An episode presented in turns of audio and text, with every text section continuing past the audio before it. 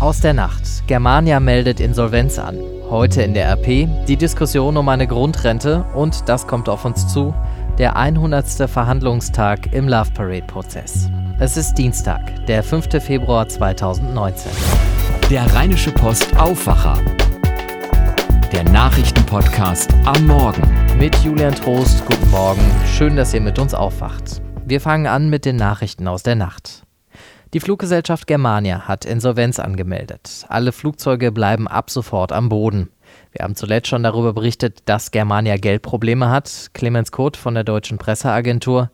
Es gab aber auch Meldungen zuletzt, dass Germania Geldgeber gefunden hat. Wieso ist die Airline jetzt plötzlich doch pleite? Germania begründet das mit den hohen Kerosinpreisen. Außerdem mussten ja immer mehr der Jets mit dem grünen Logo immer öfter in die Werkstatt. Das hat sozusagen der Gesellschaft das Genick gebrochen. Die finanzielle Schieflage von Germania, die hat sich schon in den letzten Tagen abgezeichnet.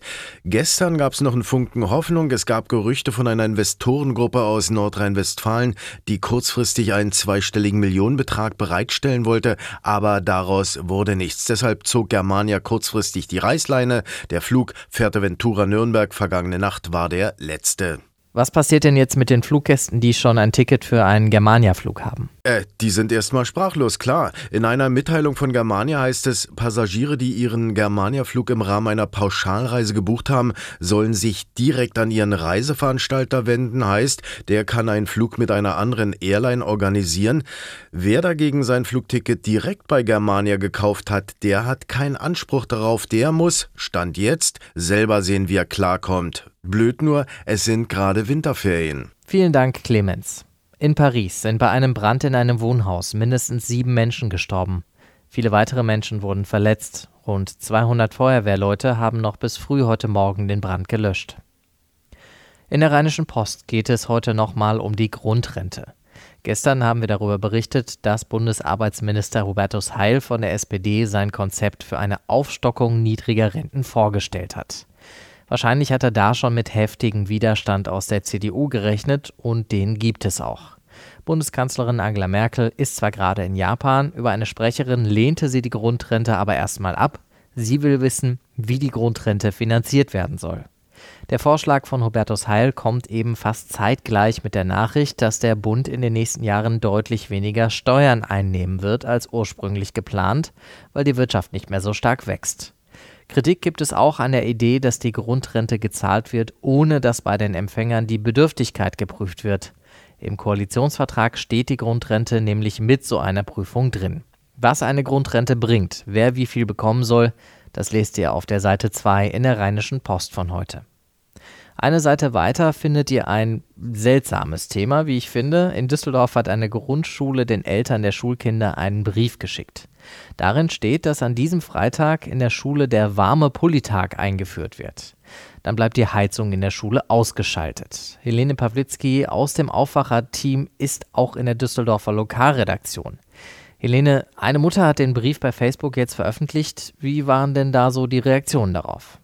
Es gab auf diesen Facebook-Post fast 200 Kommentare, bevor der Post dann gelöscht wurde. Ähm, die meisten sahen die Aktion der Schule extrem kritisch und haben eben geschrieben, sie würden ihr Kind nicht in die Schule schicken, wenn ihre Schule so eine Aktion mache. Das sei doch wohl ein schlechter Witz. Äh, viele haben auch geschrieben, dass sie befürchten, dass die Kinder vielleicht krank werden oder nicht vernünftig lernen können, wenn es in den Räumen kalt wird. Und äh, manche haben auch gesagt, sie finden es klimatechnisch auch gar nicht so sinnvoll, die Räume sich auskühlen zu lassen, weil es ja dann umso mehr Energie kosten würde, sie irgendwie wieder hochheizen zu lassen. Und wie hat jetzt die betroffene Grundschule reagiert?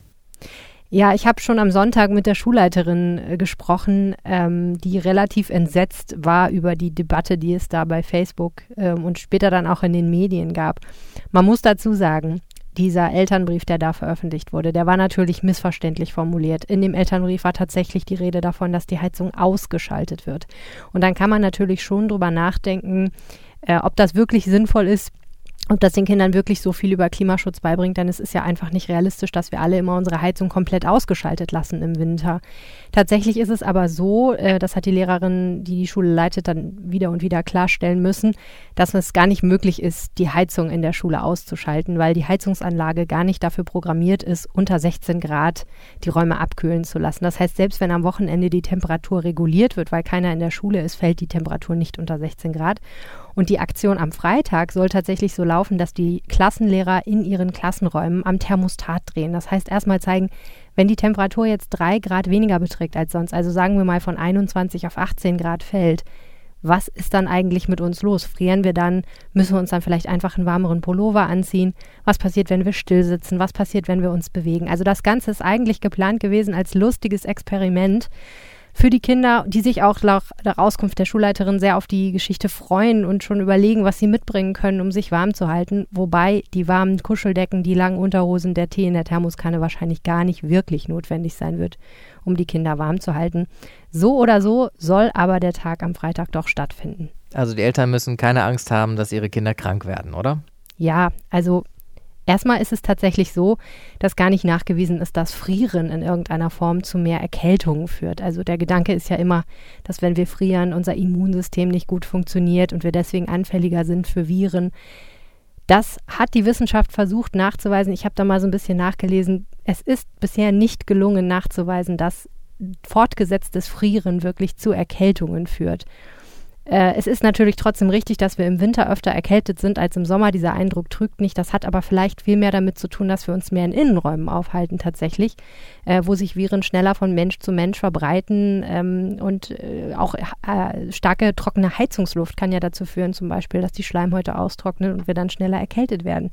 Insofern muss ich sagen zu dieser Debatte, ähm, selbst wenn man annehmen würde, dass die Schule bei draußen minus 20 Grad, was nicht am Freitag so sein wird in Düsseldorf, äh, darauf bestanden hätte, die Heizungsanlage komplett runterzufahren und die Räume wären wirklich sehr kalt geworden, dann wäre trotzdem kein Kind erfroren, weil ich auch nicht vermute, dass die Grundschullehrer dann die Kinder dazu gezwungen hätten, still an ihren Plätzen Matheaufgaben zu lösen, sondern wahrscheinlich wären auch die Grundschullehrer auf die Idee gekommen, dass wenn die Kinder wirklich frieren, man die Aktion entweder abbricht oder eben dafür sorgt, dass die Kinder durch Hüpfen und Springen bisschen aufgewärmt werden. Äh, so oder so hat mich erstaunt die Heftigkeit dieser Debatte, denn man muss ja auch einfach so sagen, ich weiß nicht, wie es dir ging, aber ich habe als Kind öfter mal gefroren, wenn ich im Freibad war und nicht rauskommen wollte oder im Schnee gespielt habe.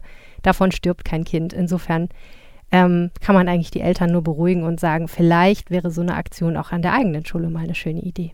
Die Geschichte zum warme Pullitag auf der Seite 3 in der Rheinischen Post von heute und in dieser Woche nochmal etwas ausführlicher Thema im Düsseldorf-Podcast Rheinpegel.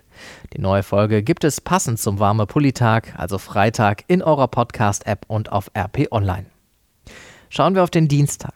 Heute ist der 100. Verhandlungstag im Love Parade-Prozess und es könnte der vorletzte sein. Das Gericht hat Mitte Januar vorgeschlagen, den Prozess einzustellen gegen sieben Angeklagte ohne Geldauflage, gegen drei Angeklagte mit Auflage. Die Richter schätzen die individuelle Schuld der Angeklagten als zu gering ein. Heute soll sich die Staatsanwaltschaft dazu äußern. Morgen könnten dann die ersten Verfahren gegen einzelne Angeklagte eingestellt werden. Ein Angeklagter wehrt sich dagegen, er will entweder verurteilt oder freigesprochen werden. Er wolle sich nicht damit abfinden, für ein schnelles Ende auf die Feststellung seiner Unschuld verzichtet zu haben, sagt sein Anwalt. Beim Love Parade Unglück in Duisburg vor neun Jahren starben 21 Menschen, über 600 wurden verletzt. Das Wetter heute bis 7 Grad und dazu kommt auch mal die Sonne raus. Im Laufe der Woche wird es sogar noch milder. Das war der Aufwacher für den Dienstag. Habt noch einen schönen Tag. Wir freuen uns, wenn ihr den Aufwacher weiterempfehlt und bei iTunes oder in eurer Podcast-App ein paar Sterne für uns dalasst. Tschüss. Mehr bei uns im Netz www.rp-online.de